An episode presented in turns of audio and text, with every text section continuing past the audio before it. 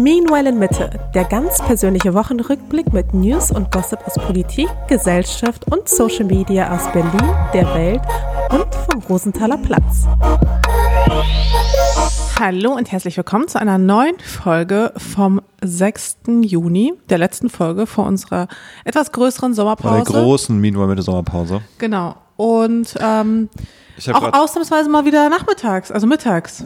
Genau, ich habe gerade darüber nachgedacht, ist es eigentlich wirklich eine Sommerpause oder ist es eher eine babybedingte Pause? Sind wir kaputt gespielt und müssen einfach also Pause machen? Nicht weil Sommer ist, sondern weil das Baby uns Ach so, ja, klar. An, an den Rand unserer Möglichkeiten gebracht hat.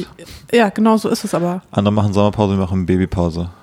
Ja, wir müssen eigentlich tatsächlich einfach nur die Zeit überbrücken zwischen jetzt und Shambakita, ja. weil wir jetzt erstmal keine richtige Hilfe haben. Also vielleicht können wir das nochmal irgendwie für, für ein paar Folgen oder so jetzt organisieren. So im Sommer können wir vielleicht Freunde bitten, mit ihr spazieren zu gehen, irgendwie für eine Stunde, aber.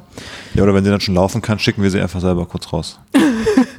Soll sie mal eine Runde im Block gehen? Das dauert ja auch ein bisschen so, wie sie dann laufen kann, vielleicht mit elf Monaten und dann äh, haben wir auch nochmal eine Stunde Zeit. Ja, vielleicht so. Sie soll klingeln, wenn sie wieder da ist. Oh Mann. Ähm, ja, aber es ist jetzt gerade wirklich mittlerweile echt schwer zu handeln, weil sie weniger schläft, weil sie ja doch schon sehr mobil ist und ja, ja also wir auch einfach müde sind. Die letzten Wochen waren wirklich, fand ich, sehr anstrengend. Es war in meinen Augen die anstrengendste Phase mit ihr.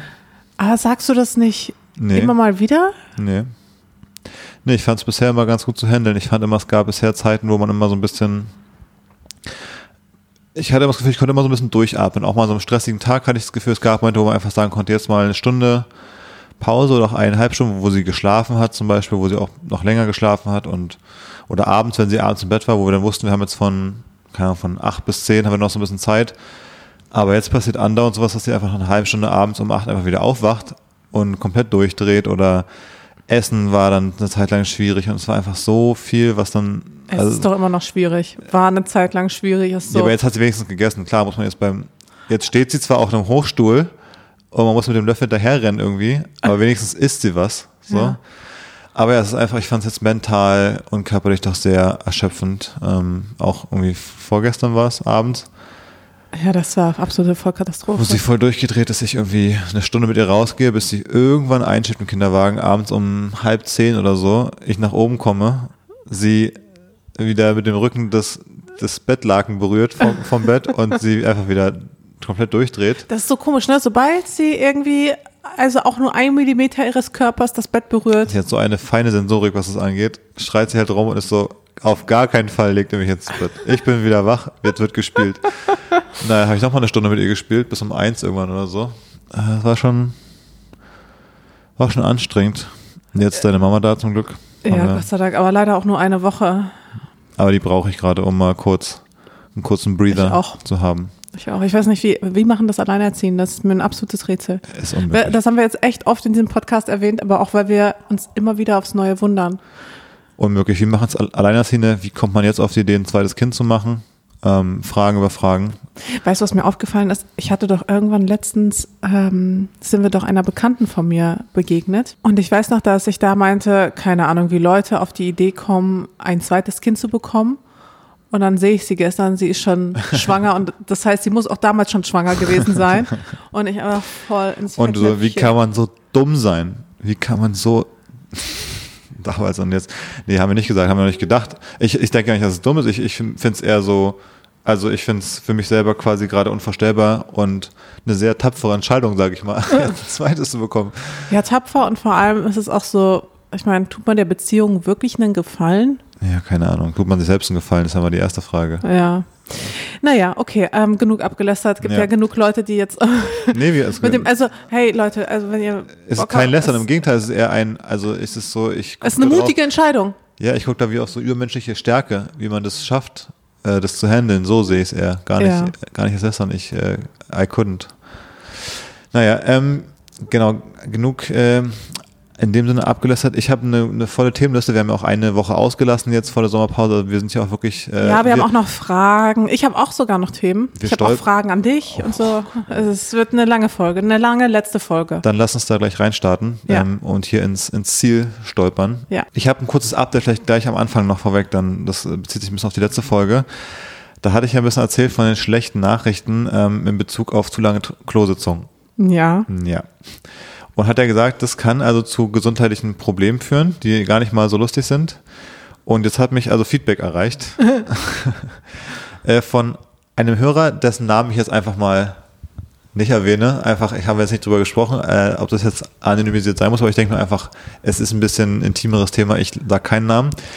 Ähm, und bei der Person, ich hatte beschrieben, dass wenn man zu lange auf Klo ist, dann kann sich da so viel Blut sammeln, weil, äh, also quasi der, der, der Popo, der hängt so runter, weil die Schüssel ja ein Loch hat und dann können sich so Blutklümpchen bilden. Und wenn sich so Blutklümpchen bilden, dann gibt's, kann man ja eine Thrombose haben. Ah, okay. Ist ja generell, deswegen ist ja auch, wenn du zum Beispiel so, das ist ja das Problem, dass man eben so Thrombosen hat, wenn man zu lange sitzt oder so Sachen. oder Hm, okay. ähm, ja, diese, diese Blutklumpen Ah, generell. ich dachte, Hämorrhoiden kriegt man davon, aber okay, ja. auch, ich glaube, man kann verschiedene Sachen bekommen. Okay. Aber jetzt schreibt mir jemand, hat gesagt, mir wurde vor einigen Jahren eine, eine Analthrombose diagnostiziert. Und ich finde, das klingt einfach ganz lustig. Also, ähm, ja, genau, aus den von euch ausführlich beschriebenen Gründen. Also es ist kein Urban Myth, sondern es kann wirklich passieren. Also, ja, David, was, was lernst du da draus? ich habe jetzt letzten Wochen schon wirklich versucht, meine Gänge, also die Zeit zu reduzieren. Hat nicht immer geklappt, aber schon häufiger. Ist vielleicht aufgefallen, ich war echt kürzer auf Klo. Hm. Aus Angst, also äh, pure Angst. Ich sitze auf Klo und ich habe eigentlich so, ich schwitze so vor Angst. Da ist ja so Angstschweiß auf der Stirn. Ja, nicht nur auf der Stirn, dann auch auf der Klobrille. Und die Nachricht wird nicht besser. Und lass mich eines sagen, das sind die schlimmsten Schmerzen, die ich bisher in meinem Leben hatte.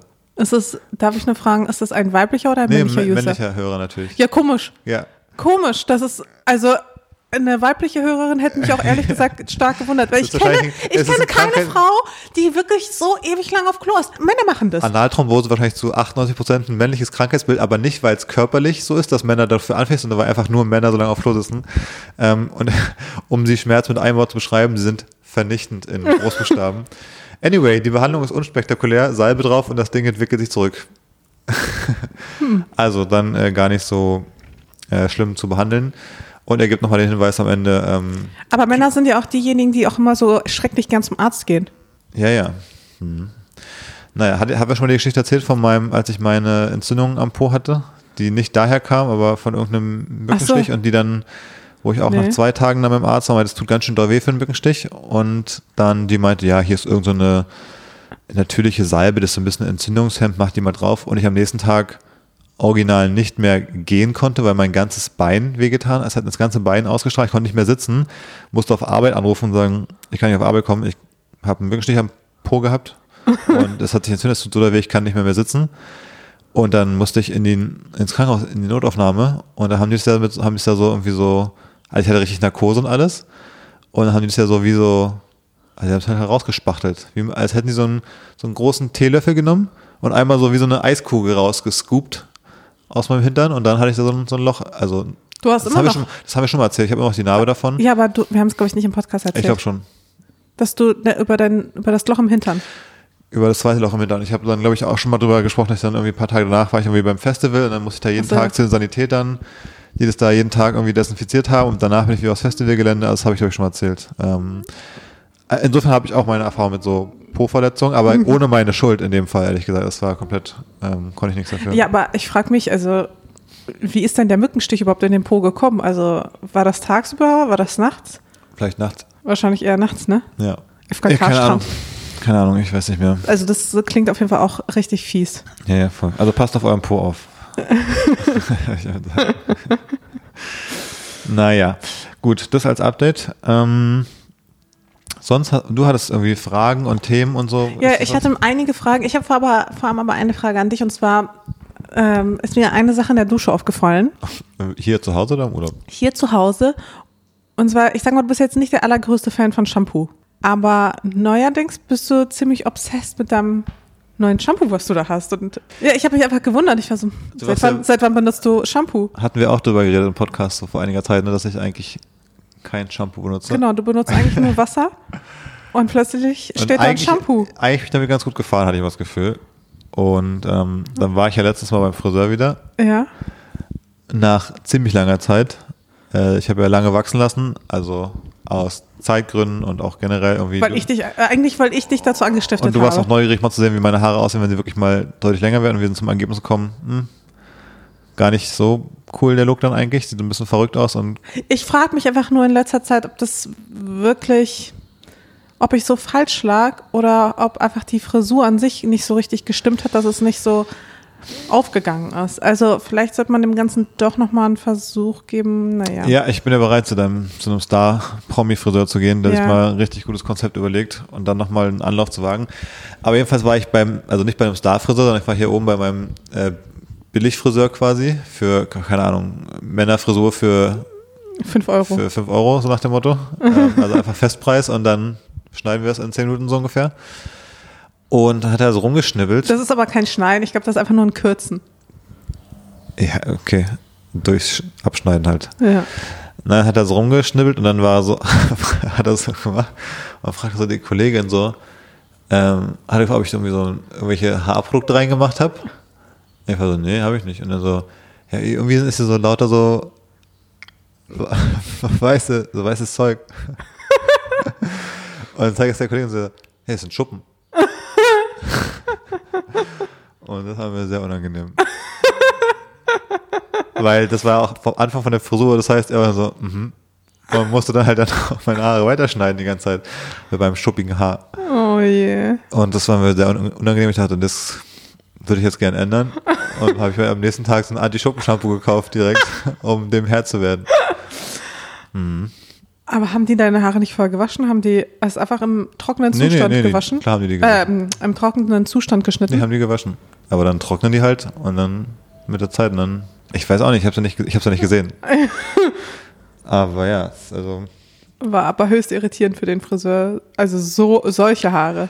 Ja, der hat einfach dann weitergemacht, aber es war mir einfach sehr unangenehm. Ja, verstehe. Also man Okay. ist es so, man will nicht wohin, also ich finde so generell so, ich sag mal, körpernahe Dienstleistung.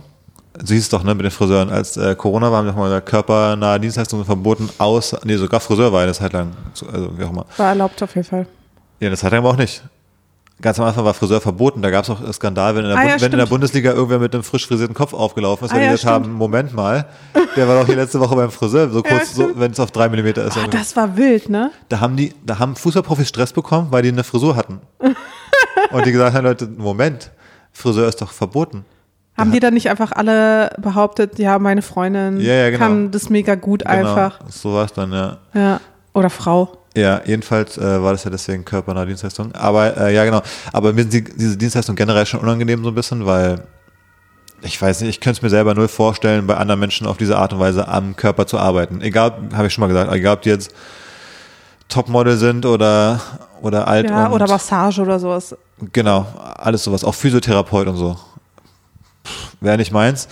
Und wenn ich dann das Gefühl habe, on top, auf das ich es eh schon schwierig finde, komme ich dahin und mein Körper ist auch noch in so einem Verwahrlost Zustand. nicht vorzeigbaren Zustand, Ja, verstehe. dann ist es halt so, dass ich denke, nee, es geht nicht. So, naja. Ja, deswegen. Verstehe ich aber gut. Shampoo. Und irgendwie, ich finde es ganz komisch, weil wenn ich Shampoo nutze, meine Haare werden danach so komisch trocken. Und selbst wenn ich welches nehme, selbst wenn ich Shampoo für trockene Haare nehme oder sowas, obwohl meine Haare an sich nicht trocken sind, wenn ich die wasche, sind die danach so ganz trocken. Hm. Ich, keine Ahnung, ich bin irgendwie da irritiert, deswegen mag ich eigentlich kein Shampoo, weil die danach immer so für zwei Tage komisch aussehen. Na, das Ding bei Shampoo ist, Man braucht noch irgendwie Conditioner und so ein Quatsch, ne? genau, also viele machen auch die Reihenfolge falsch. Äh, viele benutzen ja Was irgendwie für, eine, erst. was für eine Reihenfolge, genau? Also ich mache das Shampoo rein, dann wieder raus. Also Ja, nee, du musst eigentlich danach Conditioner benutzen. Ist wo, schon wichtig, und wo lernt man das und wo wird einem das erklärt? Warum lernt man nicht in der Schule, wie man seine Haare wäscht? Mit, mit der Abfolge von welchen fünf Produkten? Weil es gibt irgendwie Conditioner, Shampoo, Maske? Ma Ma Maske. Maske ist für mich auch, ergibt gar keinen Sinn vom Namen her, weil eine Maske ist was, was man sich aufs Gesicht packt, um irgendwie. Ja, aber viele machen quasi die Reihenfolge falsch, dass sie erst Shampoo, Conditioner und Maske verwenden, aber was das ist falsch. Cleanser? Gibt es noch Cleanser? Das ist quasi Shampoo. Ah, Ja. okay. Oder meinst du Cleanser fürs Gesicht? Du, sag du es mir. Ja. Ich weiß nicht. Also wir haben ja mehrere Produkte bei uns im Bad stehen. Also wenn ich die Frage, oder meinst du beim Fußball irgendwie, Ja, mein- also meinst du die richtige, oder Stützen? So, die richtige. Reihenfolge ist Shampoo, weil das öffnet die Haarstruktur. Dann Maske, Haarmaske, wenn man eine verwendet. Dann dringen die Wirkstoffe ein. Und dann Conditioner schließt die Haarstruktur. Ich benutze eigentlich immer so ein 7 in 1, was so für von Füße bis Haare alles Ja, einschließt. Wirklich Haare, Gesicht, alles. Haare, Haare, Gesicht, Ja, das Inti- kann nur gut Intim, sein. Alles, alles in einem Das kann nur gut sein. Duschgel. Ja. Na gut, also ich, ich werde mich da weiter mal durchtesten und vielleicht nochmal ein weiteres Produkt ähm, hinzufügen zu meinem, zu meiner Rotation in der Dusche. Na, vielleicht wäre das sinnvoll. Ja. Ja, haben wir das jetzt geklärt, warum ich ähm, jetzt mit Shampoo angefangen habe.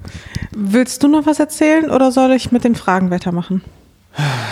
Ähm, also wir können natürlich zum einen, wir waren ja im Urlaub Ja, eigentlich, äh, deswegen haben wir auch die Folge geskippt und wir können ja mal kurz über unseren letzten Trip reden. Italien. Ich. Genau. La Dolce Vita. Also ich muss sagen, ich bin ein großer Italien-Fan. Ich bin bereit, umzuziehen. Ja, haben wir letztens darüber gesprochen, dass Mailand auf unserer Shortlist ist, wenn man mal nicht Deutschland in Berlin leben würde? Ich glaube schon, oder?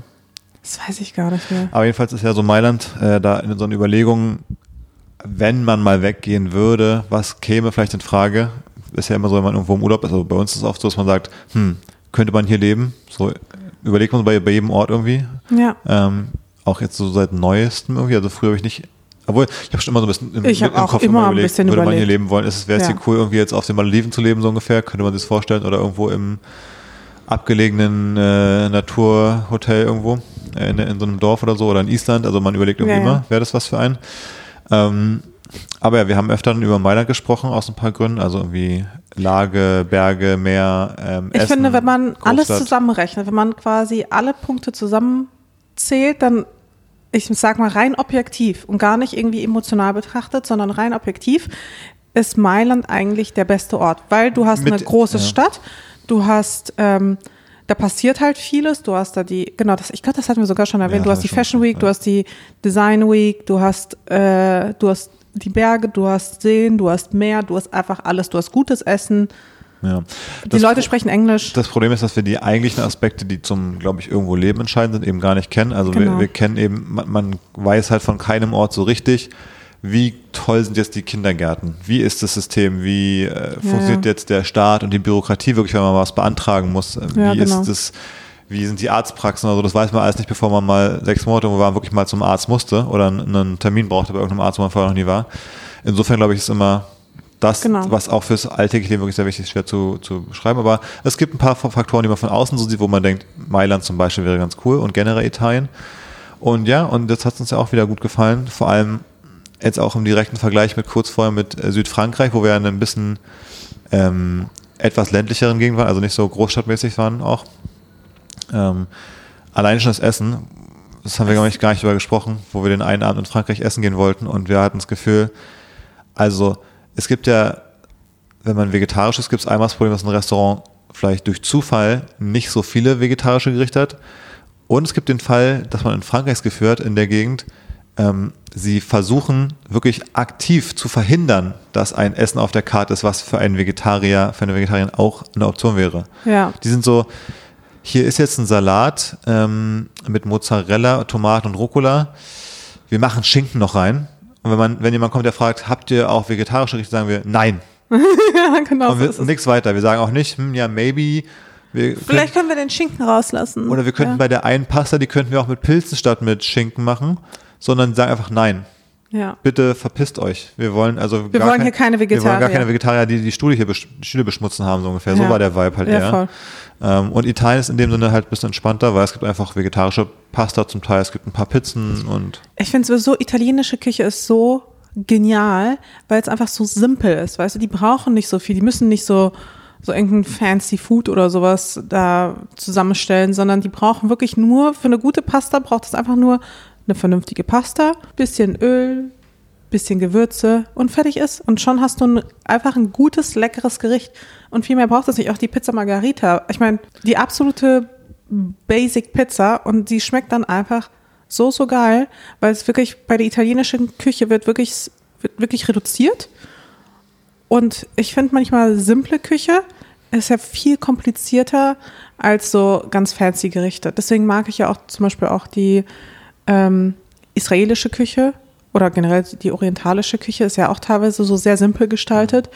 Und auch die ist super lecker für mich. Oder auch die griechische. Also so diese ganzen eher simplen Küchen sind eher so, ja, fühle ich, fühl ich mehr. Ich habe doch dieses TikTok gezeigt von dieser einen, die da bei so einem keine Ahnung, zwei Sterne Michelin-Ding, so, acht ja. Gänge Menü war. Und das war für mich so, das, das war für mich so das ein ähnlicher Ansatz von Kochen wie französische Küche eben so.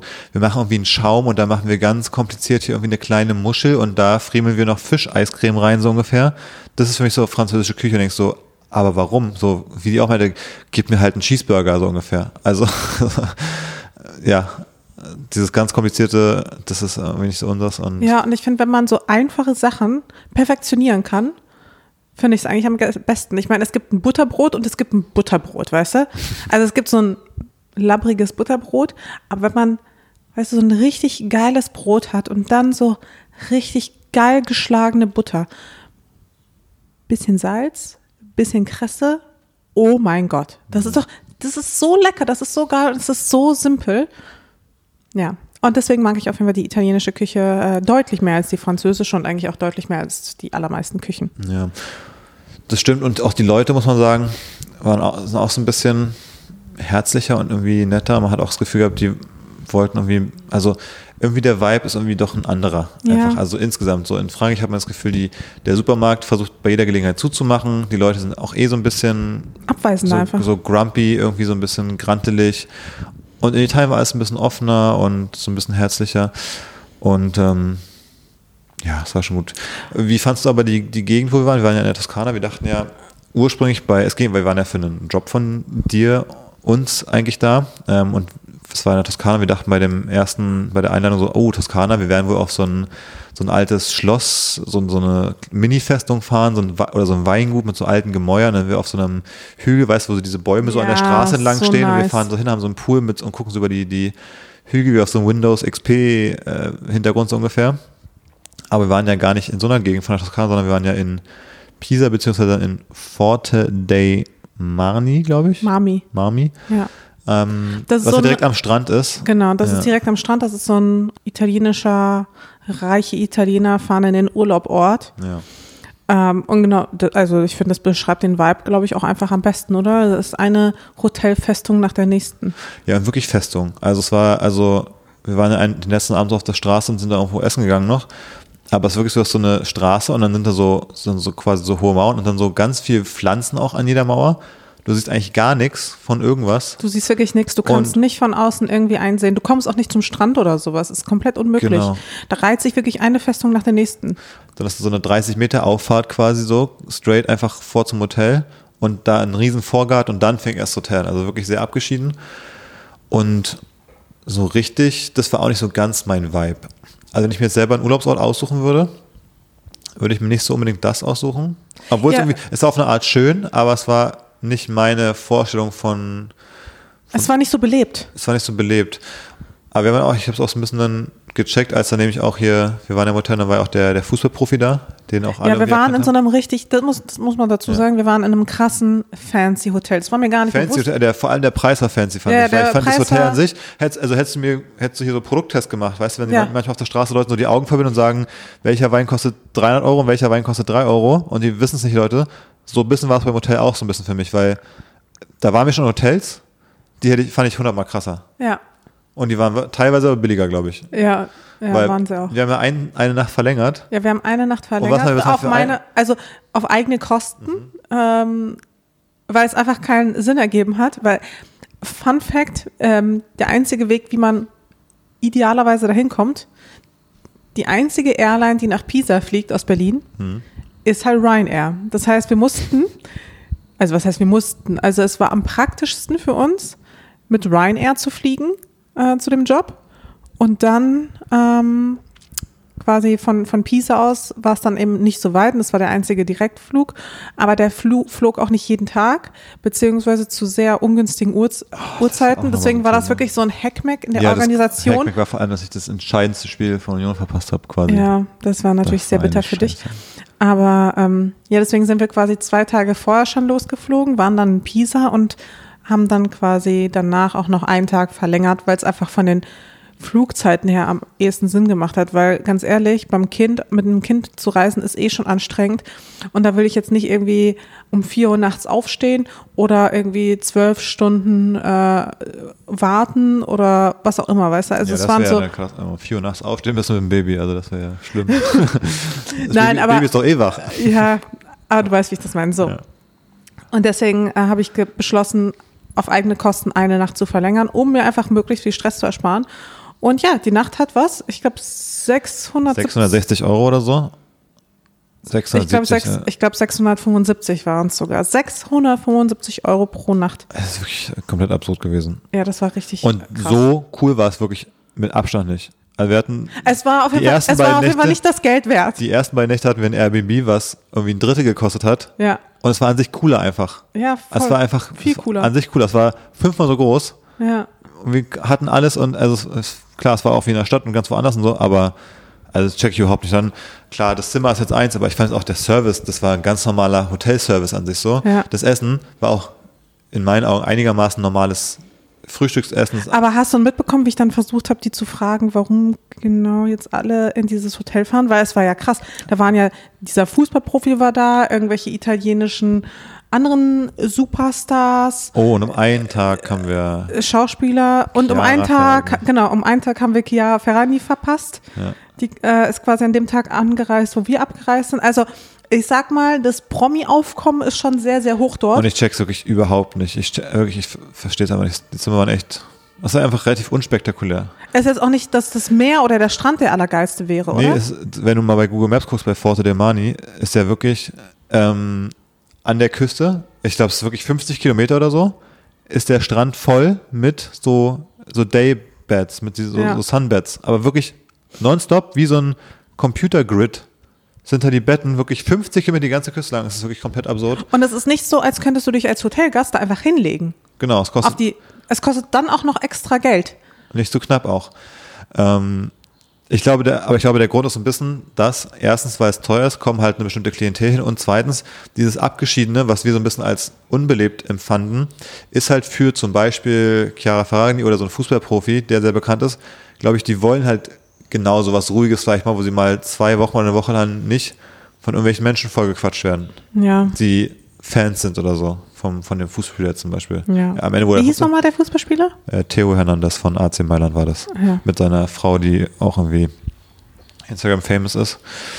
Ähm, oder ich weiß gar nicht, was die, die ist irgendwie generell bekannt, meine ich. Also Hm. die vielleicht auch andere Sachen, die jetzt nicht nur Instagram sind, natürlich. Ähm, aber ja, und dann ja, es war relativ teuer auch am Strand zu sein. Dann haben wir am Strand am letzten Tag noch was gegessen. Mhm. Und zwar auch ein Schnapper. Also zum einen sind die Preise ja schon mal äh, gepfeffert, sage ich mal. Was, Und war, dann? was war das für ein Bier? 10 Euro? Nee, weiß ich gar nicht. Das war das Ding. Wir haben ja fürs Essen irgendwie für unsere zwei Snacks da und zwei Getränke haben wir irgendwie 45 Euro bezahlt. Die Gesamtrechnung waren ja aber irgendwie 70 Euro, Ja. weil es irgendwie 25 Euro gekostet hat für was nochmal? Dafür, dass wir uns das, dass wir am Strand essen durften? Ja. Weil wir nicht an der, also, aber hätten wir an der Beachbar direkt gegessen, hä- hätte es dann den Aufpreis auch gehabt? Oder war es nur, weil ich wir es drei Meter zum Sunbed getragen haben? Weiß ich nicht. 25 Euro, dass wir in dem Sunbed, was ja auch eh was kostet, Ja. gegessen haben. Ja. Also das ist ja wirklich, das ist, also ver, äh, verstehe das Konzept nicht. Hey, du hast fürs Zimmer schon unfassbar viel Geld bezahlt. Einfach hier 25 Euro dafür, dass du am Strand was isst. Nochmal on top. Ja. Komplette Verarsche. Ah, und du möchtest auf dem Sunbed liegen? Mm, das kostet auch nochmal 150 Euro. Also wirklich so dumm. Ja. Ich muss zugeben, also ich meine, ich finde es mal ganz, also das soll auch nicht undankbar klingen oder so, weil ich finde es natürlich cool, das auch ermöglicht zu bekommen und so. Aber wenn ich es mir ganz persönlich aussuchen würde, würde ich auch eher so ein, weiß ich nicht, irgendwie so ein Hotel in der Toskana, so mitten in der Toskana oder, oder so ein Airbnb oder so in der Toskana mir holen. Weißt du, also finde ich persönlich auch irgendwie cooler. Und ich sage mal, auch beim Service, klar, die sind freundlich, aber die sind auch so, es ist so Ange- steif. Das Angestrengte finde ich immer so. Es ist halt, ja, irgendwie angespannt, ne? ich finde es angespannt. Ich finde, der Es ist nicht so ein lockerer Vibe. Nee, ich finde immer, klar, jetzt sind wir mit Kind unterwegs und als Familie ist, haben wir andere Bedürfnisse Ja. als jetzt, als ich hatte, als ich irgendwie mit 23 Single war, so ungefähr, und irgendwo äh, surfen war. Aber ich, ich finde am sympathischsten, rückblickend, finde ich eigentlich Hotels, wo ich wirklich in Marokko im Surfhostel war wo da so zwei so chillige Dudes an der Rezession sind und du fragst die, ja, können wir noch eine, länger, sie so, No Problem Dude sagen und irgendwie es gibt ein chilliges Frühstück einfach mit ein paar Sachen, die passen für den Anlass und die einfach entspannt einfach- sind. Das ja, finde ich einfach ein viel, das ist, da fühle ich mich viel wohler, als Same. wenn da so ein Kellner ist, der, eine Kellnerin, die Angst um ihren Job hat, wenn sie einmal jetzt niesen würde, so ungefähr in meiner Mhm. Gegenwart. Ja, absolut. Ich finde auch so diese Begegnung auf Augenhöhe Das fehlt mit ja dem. Servicepersonal super wichtig, um Das- mich überhaupt wohlzufühlen. Das hasse ich, wenn es eben gar keine Augenhöhe ist, wenn es so ein Ja. unterwürfiges ist. Das finde ich ganz, Genau. ganz unangenehm eigentlich in der, das macht, also das, das da mich selber auch angespannt. Dann Ja, voll, dadurch. verstehe ich. Ja. Na, jetzt haben wir aber genug abgelästert. Es war ja auch nicht alles schlecht. Es war nicht alles schlecht. Was ich aber krass fand mit dem Fußballprofi, ähm, der ist dann schon so ein Hotel, wo so wirklich aufgrund der Preise nur Rich People sind. Und trotzdem, der kommt da rein und auch an seinem Tisch alles wird, ey, da ist der von, der ist von AC Mailand, der ist Fußballprofi und so und die Freundin ist auch Model und so. Also es muss so belastend sein, wenn du so bekannt bist und ah, du kommst irgendwo hin, du bist schon in so einem Rich People Ort und die Leute tuscheln alle über dich und alle sagen und alle gucken so und alle sind so hier, guck mal da, der und so. Ich glaube, bekannt sein ist wirklich nicht so cool. Ich glaube, auf so einem Level nicht, nee. Ich glaube, international bekannt ist ein Problem. Ich glaube, wenn du einfach so. Dann kannst du gar nicht mehr weg. Also Genau. wenn, wenn du so, der hat halt bei der Weltmeisterschaft im Finale gespielt. So bekannt ist der halt. Also Ja. so, der kann auch nach Südamerika fliegen, nach Peru. Und da rennt einer rum, der ist, findet Frankreich cool und erkennt ihn auf der Straße und macht Ja. ein Foto von dem, weil er irgendwas macht, so ungefähr. Genau. So halt, ja. Das ist, glaube ich, mega nervig. Dann kannst du gar wenn, nicht mehr du, wenn entkommen. du super bekannt bist in Deutschland, und nirgendwo anders meinst du? Wenn Genau. du, du bist, äh, ja, wie auch immer, du bist Till Schweiger. Zum Beispiel. Dann kannst, kann, kannst du schon in Ruhe Urlaub machen. Vielleicht, ja, du hast die Deutschen überall, die irgendwo hinreisen, dich auch erkennen, aber. Oder auch hier zum Beispiel Robbie Williams, ne? ja, Der ja sehr bekannt ist in Europa. ja, in den USA. In den USA kennt ihn kein Mensch und da ist er halt nach LA gezogen, hatte seine Ruhe. Naja, seine Ruhe, weiß ich nicht. Ja, schon mehr oder Den weniger. werden schon ein paar europäische Touristen in, in, LA Ja. auch nerven. Naja, aber ich finde trotzdem, also Bekanntheit ist nicht unbedingt was, was Cooles. Ich würde immer mich lieber für reich und unbekannt als andersrum entscheiden. Oder für beides. Arm und äh, arm, arm, arm aber bekannt. ja, super Deal. Nee, ich würde mich lieber für äh, reich und unbekannt als reich und bekannt entscheiden, meine ich damit. Hm. Naja, ähm, tja, Naja, jedenfalls, also aus der Perspektive war es auf jeden Fall, ja, war auf jeden Fall eine spannende Experience mal wieder. Ja. Aber ich merke auch immer wieder, und ich frage mich, ob das irgendwie so ist, dass ich vielleicht einfach nicht in dieser Welt aufgewachsen bin, dass ich mich da nicht so richtig Ja, unbedingt so zugehörig fühle, dann teilweise, dass ich mir dann gerade in solchen Momenten dann trotzdem irgendwie so ein bisschen fremd vorkomme. ich glaube schon, wenn du so Succession-mäßig aufgewachsen bist zum Beispiel, dann ist es halt dein, dann ist es halt deine Baseline. Dann Genau. erwartest du das und dann denkst du, okay, warum sind die Hostels, warum ist der Service so weird? Dann findest du es da nämlich komisch. Vielleicht. Und ja, das hat, glaube ich, schon viel damit zu tun, was man, wie man sozialisiert wurde. Genau. Man, was man normal findet. was man normal findet. Und für mich ist das einfach nach wie vor, fühlt sich das fremd an. Ich glaube, man kann das dann vielleicht ganz gut irgendwie überspielen und sich, ich sag mal, dran gewöhnen, aber es ist auch nichts, woran ich mich gewöhnen möchte. Weißt du, was ich meine? Also ich kann mich gut an eine große Wohnung und, äh, weiß ich nicht, teure, teure Dinge in meinem Leben äh, gewöhnen, aber ich möchte mich nicht daran gewöhnen, dass Servicepersonal mir gegenüber irgendwie sich unterwürfig verhält. Das möchte Ja. ich einfach nicht. Das äh, das stimmt nicht mit meinen eigenen Werten überein. Weißt du, was ich meine? Ja, verstehe ich, geht mir ganz genauso. also insofern finde ich, ist es auch gar nicht schlimm in dem Sinne, wenn ich, wenn ich mich ein bisschen unwohl fühle, weil dann weiß ich, dass mein moralischer Kompass eigentlich noch in Ordnung ist. Ja, voll.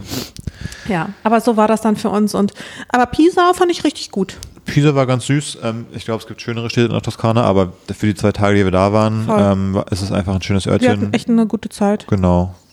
Ähm, Haben gut gegessen. Wenn man jetzt nur die Toskana irgendwie zwei Wochen wäre, dann würde man Pisa vielleicht auch wirklich nur einen Tag machen, würde sich lieber die anderen noch schöneren Städte angucken, die ähnlich sind, aber noch schöner. Ähm, aber so war es auch voll, voll nett. Der Ja. schiefe Turm ist wirklich sehr schief. ähm, kann man festhalten. das Baby war nicht so beeindruckt, hat er nicht verstanden, dass der Turm irgendwie falsch ist. Aber Italien enttäuscht halt nicht. Ja. Also es ist immer eine Reise wert. Auf jeden Fall. Ist dir eine Sache aufgefallen an den ähm, Trinkflaschen dort? Also an den Wasserflaschen und so? Nee. Nee, Also teilweise, dass man, dass der Deckel nicht abgegangen ist, aber sonst. genau, das meine ich. Echt? Ja. Ist das auch, also, fandest du es auch nervig? Nervig. Ich finde es richtig nervig. Warum ist das nervig? Das ist doch voll gut.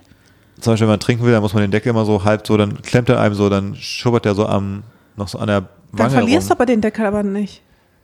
Das ist ja genau der Grund. Ich glaube, warum die das machen, ist aus Recyclinggründen. Ich meine mal gelesen zu haben, dass man, ähm, ich habe irgendwann mal so ein Mail mal gesehen, wo es dran stand, von wegen, hier den, die Flasche bitte mit Deckel reinwerfen, so ungefähr, ist besser fürs Recycling. Ah, Ja.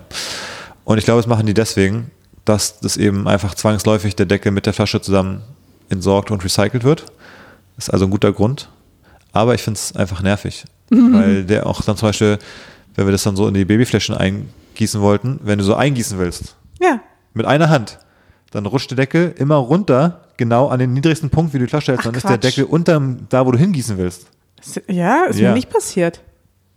Ich finde, der ist so ein bisschen im Weg. Und ich habe, ich verliere in meinem Leben auch nie Deckel. Das, das passiert nur dir, weil du immer irgendwie die Flasche hier zu Hause auch aufschraubst, den Deckel wohin legst und mit der Flasche durch die halbe Wohnung rennst und dann sucht man nochmal abends die Deckel zu den Flaschen. Aber das ist, ist dein Problem. Kein allgemeines. Doch, ich glaube, das ist ein allgemeines Problem. Ja, ich bin mir ziemlich sicher. Ich meine, sonst gäbe es nicht den Need, sowas zu erfinden, wenn es kein allgemeines Problem wäre. Ja gut, ich glaube nicht, dass die Leute mal ihre Deckel verlieren, aber ich glaube eher, dass die den einfach wegschmeißen oder die getrennt irgendwo wegschmeißen, weil sie denken, es wäre besser. Naja, fand ich jedenfalls ähm, fand ich belastend. Na gut, ähm, wir hatten noch ein Thema die Tage, wo ich meinte, dass da auch mal im Podcast drüber sprechen. Und zwar Frauenfußball. Wie kamen wir drauf? Ach genau, wir kamen drauf. Achso, weil ich dich darauf angesprochen habe, Ja. wegen Ajax, Ajax Amsterdam. Äh, Ajax Amsterdam, weil deren Frauenteam wollte ihre Meisterschaft feiern, Mhm. eine Meisterfeier machen Ja, die sind Meister geworden in den Niederlanden. und Und die Männer, die, die die Männermannschaft. Männer haben wir verkackt dieses Jahr, nämlich sehr doll. und deswegen durften die Frauen die Männer ihre waren immer noch Meisterschaft nicht feiern. Die Männer waren immer noch am Rumheulen, weil sie gegen Union in der, in der Europa League rausgeflogen sind. Ach, deswegen? Die wurden auf jeden Fall von Union ja verhauen, die Männer von Ajax Amsterdam in der Europa League. Ach so. Die haben ja gegen Union gespielt, wie du ja bestimmt noch, im, noch weißt, weil ich ja da war. Ähm, nee, aber die haben auch in der Liga halt verkackt, irgendwie nur Dritter geworden oder so. Ich spiele nicht mal Champions League nächstes Jahr. Ähm, naja, deswegen ist die Stimmung halt schlecht im Verein, weil der Verein natürlich, also die Männer sind natürlich, der, der Verein ist im Prinzip gleichzusetzen mit, mit die Männers. Ähm, und die Frauen, ja cool, wenn die Meister werden, aber deswegen kann jetzt nicht der ganze Verein feiern. Ja. Ja, ist einfach unangebracht, ne? Wenn die Frauen gewinnen, aber die Männer halt nicht, ja, dann ist es einfach unangebracht zu feiern, weil ich meine, So ist es. andersrum wäre okay. Ja, Wenn die Frauen verkacken würden und die Männer aber Meister werden würden, ja. dürften die Männer selbstverständlich auch nicht feiern. Ist doch ganz klar. nee, und ähm, ehrlich gesagt war ich da ein bisschen empört. Ich meine, das ist jetzt keine neue News, die ist jetzt auch schon irgendwie zwei Wochen alt, aber ich war ein bisschen sauer in dem Moment. Oder was heißt sauer? Ich dachte mir, das kann doch nicht wahr sein. Ist das, ist das deren Ernst? Und wollte ich einfach mal so deine Meinung dazu wissen, ob du das in Ordnung findest. Ja, also ich habe da eine Meinung zu, natürlich. Und zwar, äh, auf einer emotionalen Ebene ist das natürlich, ist das Quatsch, aber man muss mal, glaube ich, eine Sache sehen, dass, also mit Männerfußball wird viel Geld verdient, mit Frauenfußball aktuell deutlich weniger. Und wenn man sich jetzt so einen Verein wie Ajax Amsterdam anguckt und man überlegt sich so, welche Strukturen existieren da? Die Mitarbeiter von dem Verein, egal in der Social Media Abteilung, in der Verwaltung, in allem, die werden zu ganz großen Teilen aus dem Geld bezahlt, was durch die Männer verdient wird. Weißt du, was ich meine? Also ich verstehe, so, wenn jetzt die Männer quasi absteigen, dann können die Frauen noch Thema Meister werden, aber der Verein insgesamt wird halt kleiner werden. Also da werden Leute. Aber warum feiert man dann nicht trotzdem die Erfolge der Frauen? Also was? Natürlich, das sage ich auch gerade. Ich finde es ja auch, dass es Sinn ergibt. Ich sage nur, warum, äh, ich glaube, so ein, so ein Ungleichgewicht in Vereinen herrscht, warum die, ähm, die Performance der Männer viel höher aufgehangen wird an sich, weil die für das Gesamtkonstrukt des Vereins in dem Sinne wirtschaftlich zum Beispiel viel entscheidender, also wirklich wirtschaftlich ist es viel entscheidender. Rein wie emotional oder sportlich im relativen Vergleich von dem Ding, wo sie spielen, ist eine Frauenmeisterschaft genauso eine Leistung wie für die Männer Meister zu werden.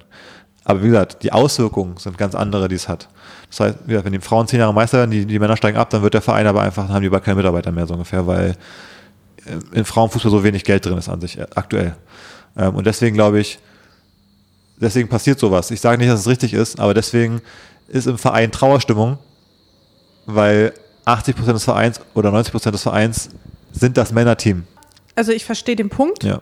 Also ich finde, das hat aber für mich nichts damit zu tun. Nee, Und dass man das dann aktiv verhindert, Das ist, ich ist nicht. natürlich, ist es, ist es falsch, natürlich. Aber ich glaube, was da emotional passiert, warum die es auch verhindern oder dann nicht in der Stimmung sind, ist, weil das ist so wie, äh, Nicht in der Stimmung sind, ey. ja, pass auf, das ist so, wir, wir beide verdienen äh, irgendwie Geld und aber du verdienst, äh, keine Ahnung, das Zehnfache von mir und dann verlierst du einen Job für, jetzt ich sage irgendwelche Zahlen jetzt, für 50.000 Euro und ich, ich bekomme einen Job, wo ich 500 Euro verdiene und dann sag ich so, ey, lass heute Abend anstoßen, ich habe einen Job für 500 Euro bekommen und du bist so, ja, aber ich habe einen für 50.000 nicht bekommen quasi, warum sollen wir anstoßen? So, so ist es so ein bisschen vom, vom Momentum. Ja klar, habe ich was gewonnen, aber me- meins ist halt so, Ich glaube, wir sollten mal kurz dazu anmerken, dass ich, also dass 50.000 Es für- war- äh, utopisch sind, Ich habe, es war, das ganze Beispiel war nur ein, ein Beispiel also für. nicht, dass die Leute denken, dass es tatsächlich so ja, ist wäre. natürlich viel mehr in echt, aber Stimmt.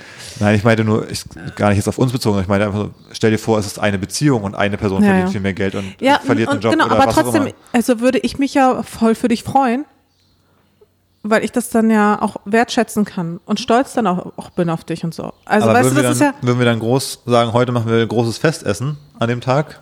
I don't know. Also so, Wenn ich meine, bezahlst? so beschreibe ich nur die Situation, um zu sagen, warum ich glaube, das passiert. Ähm, es wäre natürlich schöner, wenn die Männer über ihren Schatten springen können und der Verein sagen würde, das ist ja mega, wir feiern das jetzt, ähm, so wie wir es andersrum auch feiern würden. Das wäre natürlich besser. naja. Aber ich wollte noch generell dann kurz mal erzählen ähm, oder mit dir drüber reden über Frauenfußball, weil es ja gerade schon stark im Kommen ist. an ja, oder? Ist Es hat großer, richtig Hochkonjunktur. es hat Hochkonjunktur, was ja, und es ist auch so, ähm, die ganzen Bundesliga-Vereine zum Beispiel, die investieren alle gerade ziemlich stark in ihre Frauenteams. Also Ist das so? ist auf jeden Fall so. Also alle sehen das als einen groß, den großen neuen Trend, weil natürlich, du musst auch sehen, wenn du mal anguckst, so, wo, wie viel Marktpotenzial steckt noch irgendwo, dann kannst du aus dem Männerfußball natürlich immer noch ein paar Prozent raus squeezen, aber der Frauenfußball ist quasi noch so, eine, so ein weites offenes Feld, wo da wird so wenig Geld verdient, also natürlich viel Potenzial da noch viel mehr Geld zu verdienen. Also bei den Männern sind alle Sponsoren schon rausgesqueezed, aber was ist denn, wenn jetzt Frauenfußball groß wird? Überleg mal, was Frauenmarken die eine Frauenzielgruppe ansprechen wollen zum Beispiel, die würden ja auch bereit sein, eventuell voll viel Geld auszugeben. Also nehmen wir jetzt irgendwie eine, eine Make-up-Brand zum Beispiel, also nur als Beispiel, die wirklich sich vor allem an Frauen richtet. Die machen bis jetzt ja gar keine Werbung im Fußball. Wenn jetzt Frauenfußball eine große Beliebtheit erreichen würde, könnte man da ja viel Geld verdienen, indem auch solche Brands jetzt Fußballwerbung machen würden zum Beispiel. Also ist da viel Potenzial. Gucken wirklich viele Frauen Fußball, Das ist die nämlich Frage. die Frage. Und dann ist nämlich, äh, dann wird jetzt nämlich viel darüber gesprochen, dass es Oder wird dann nicht das Geld verbrannt, wenn man sagt, okay, wir sprechen jetzt eine Frauenzielgruppe an mit, was weiß ich, Make-up oder Männer so? werden wohl kein Frauenfußball gucken, kann ich dir sagen. Ist das so? Nee, nicht kein, das ist natürlich Quatsch. Es gucken ja jetzt auch Männer Frauenfußball. Ähm, aber ich glaube, der Weg zum Erfolg wäre schon einer, dass, also genau darauf wollte ich hinaus. Es gibt nämlich jetzt so Sachen, dann werden Vereine gefördert von den Vereinen selbst, also da werden die Frauenmannschaften gefördert, oder es gibt sowas wie jetzt bei Victoria in Berlin, dass sich da eben zum Beispiel Unternehmerinnen oder Unternehmer zusammentun und so jetzt einen Verein unterstützen, dass der nach oben kommt in die Bundesliga zum Beispiel. Und dann gibt es so diese Fußballpuristen, so Menschen wie mich jetzt, die sagen, oh, voll scheiße, jetzt kommen da so Investoren und pushen so einen Verein künstlich hoch. Was zum Beispiel bei RB Leipzig alle scheiß finden bei Red Bull. Aber ich glaube, es ist, Die sind doch jetzt Meister geworden, ne? nee, Pokalsieger. Ach so. ähm, Sorry. Was ein riesen Aber ich glaube, Wie konnte ich das verwechseln? genau. Aber ich glaube, es ist ein Denkfehler zu glauben, dass Frauenfußball genauso wie Männerfußball funktionieren muss. Jetzt so zu tun, als wenn es bei Frauenfußball keine Investoren geben darf, nur weil es bei Männerfußball verpönt ist quasi. Weil ich glaube, vielleicht braucht Frauenfußball, vielleicht ist es einfach ein, ein anderer Sport quasi. Also von der ganzen Funktionsweise her. Und vielleicht ist es völlig okay, wenn da Projekte mit Investoren gefördert werden und groß werden. Und vielleicht ist auch die Fußball-Experience eine ganz andere bei Frauenfußball. Ja, aber du, warte mal, warte mal, warte mal. Was ist denn mit so Mannschaften wie hier Bayer Leverkusen oder Wolfsburg? ja, die sind halt sowas? unbeliebt genau aus dem Grund, weil es halt so, weil da halt Konzerne oder Firmen hinterstehen. Leverkusen ist unbeliebt. Noch mit am wenigsten, weil das ist eine Werkself von früher. Das heißt, es war früher so eine Betriebssportmannschaft nach meinem Stand. Das heißt, das ist von vor vielen, vielen Jahren, wo das nicht so war wie jetzt bei Red Bull, wo die sagen, wir machen aus Werbezwecken einen Verein, der nur überall Red Bull drauf hat und RB Leipzig heißt und so Sachen, sondern es war früher ein Verein, wo einfach die Mitarbeiter aus dem Werk nach der Arbeit Fußball gespielt haben. Wie eine Betriebssportgemeinschaft. Ja. Das ist ja was anderes. Da war der, in meinem, nach meinem Verständnis nicht der, nicht der erste Zweck, Werbung für Bayer zu machen, sondern der erste Zweck war, dass die, die, die Belegschaft so Betriebssport gemacht hat.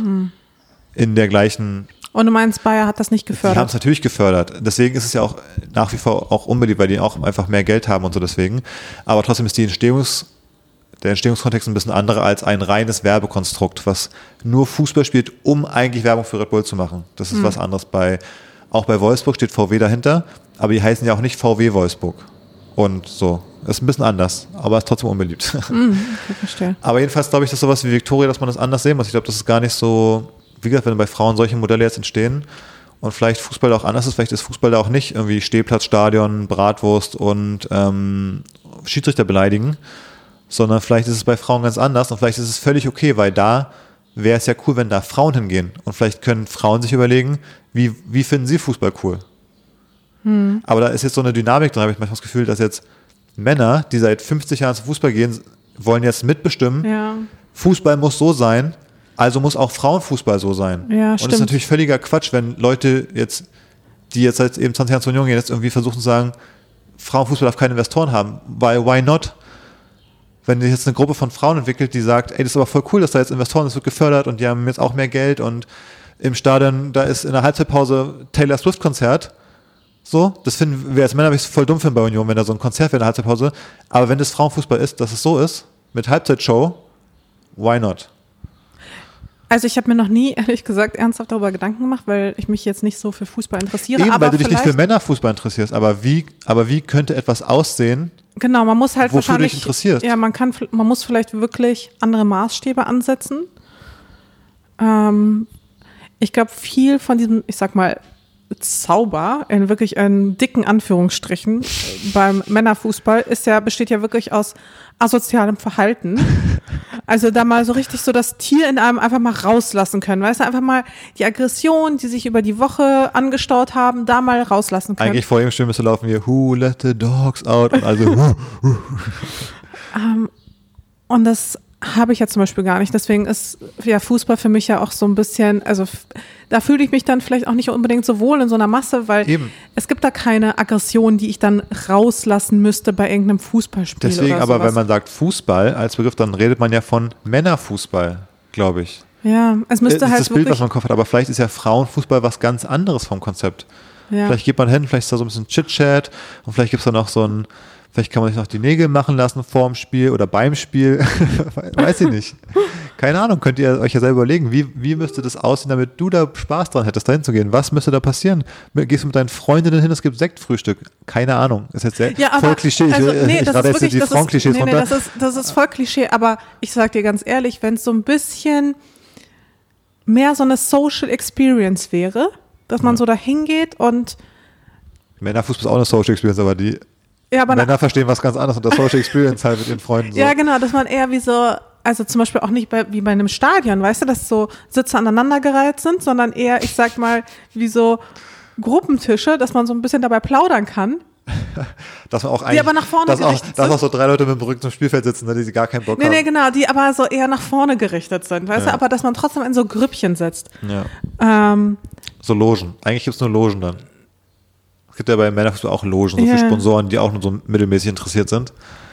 Ja, naja, wir müssen es jetzt ja nicht lösen, wie es genau aussieht, aber ich wollte nur sagen, ähm, das finde ich eine ganz spannende Entwicklung und vielleicht, ja, ist auf jeden Fall ein falscher Impuls, glaube ich, dass Leute da sagen wollen, es muss genau die gleiche Dynamik und ähm, das gleiche Konstrukt sein wie beim Männerfußball, sondern das muss, Frauen müssen es für sich selbst formen Aber, ja. und dann wird's und dann wird's ja vielleicht auch bei Frauen erfolgreich. Dann passiert es vielleicht irgendwann, Ja. dass auch wirklich die Frauen-WM auch voll ist mit 80.000 Leuten im Stadion und die wirklich auch auf ihre Art genauso mitfiebern.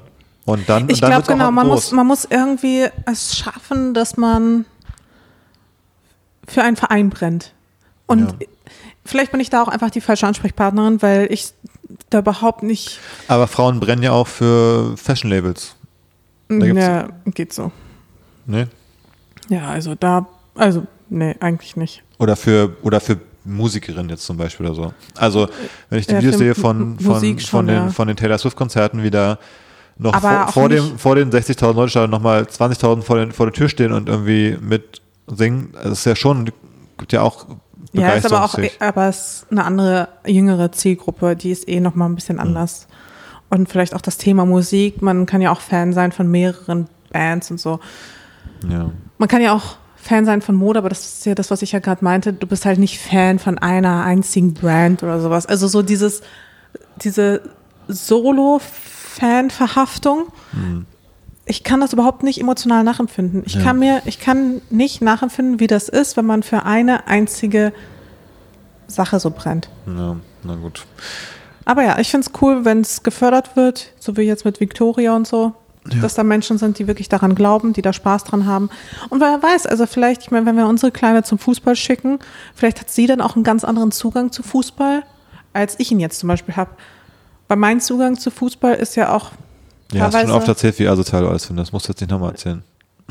Nee, aber ich, so wie ich ja auch sozialisiert wurde, Ja, weißt du, also schon. unsere Kleine wird vielleicht einen positiven Bezug haben und ich, aufgewachsen in Dortmund, habe eher einen negativen Bezug zu Fußball, weil für mich Fußball irgendwie gleichzusetzen ist mit Belästigung und irgendwelchen grölenden, schnapsfahrenden Männern, die einen in der U-Bahn antatschen.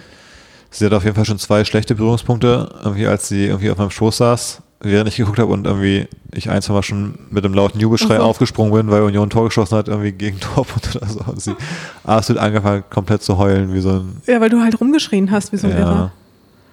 Ja, na gut. Naja, so viel zum Thema Fußball. Ich habe noch eine andere Nachricht, die ist schon ein bisschen älter, aber das war kurz nach unserer letzten Aufnahme ähm, aus dem Leipziger Zoo. Und zwar, ja, also das ist, glaube ich, ein, vielleicht ein normaler Vorgang, aber wenn man so die Schlagzeile gelesen hat beim Spiegel, hat man schon gedacht, hm, ob das so der beste Weg war. Weil die wollten nämlich ein Zebra loswerden. Also die hatten ein Zebra zu viel und die mussten es irgendwie Wie die hatten Zebra zu viel. die hatten scheinbar ein Zebra zu viel. Das fand sich keinen Platz für irgendwo, also im, in dem Zoo und auch in keinem anderen Zoo. Die anderen Zoos hatten auch zu viele Zebras oder Die genug hatten auch keinen Zebras Platz, weiß auch nicht genau. Was denkst du, was sie denn gemacht haben? geschlachtet. Die haben es dann geschlachtet und an die Löwen verfüttert. Jetzt ehrlich? ja. Ja, Boah. ja. Ich meine, in der Natur ist es natürlich irgendwie auch In der Natur ist es normal. normal. Aber es ist so ein bisschen so, du denkst ja als Zebra, ach cool, hier kümmern sich Leute um mich, die füttern mich jeden Tag. Hier bin, Ja, ich, gut, genau. hier bin ich gut aufgehoben.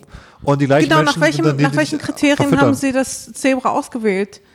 Das unbeliebteste, Ich weiß es nicht. das hässlichste, das älteste. Ich weiß es nicht genau. Aber ja, Boah. In den Kommentaren die Leute auch so, ja, so ist es halt Natur und so. Und was denkt ihr, was mit den alten, mit den Ziegen passiert, die einfach sterben oder so? Die werden halt auch verfüttert.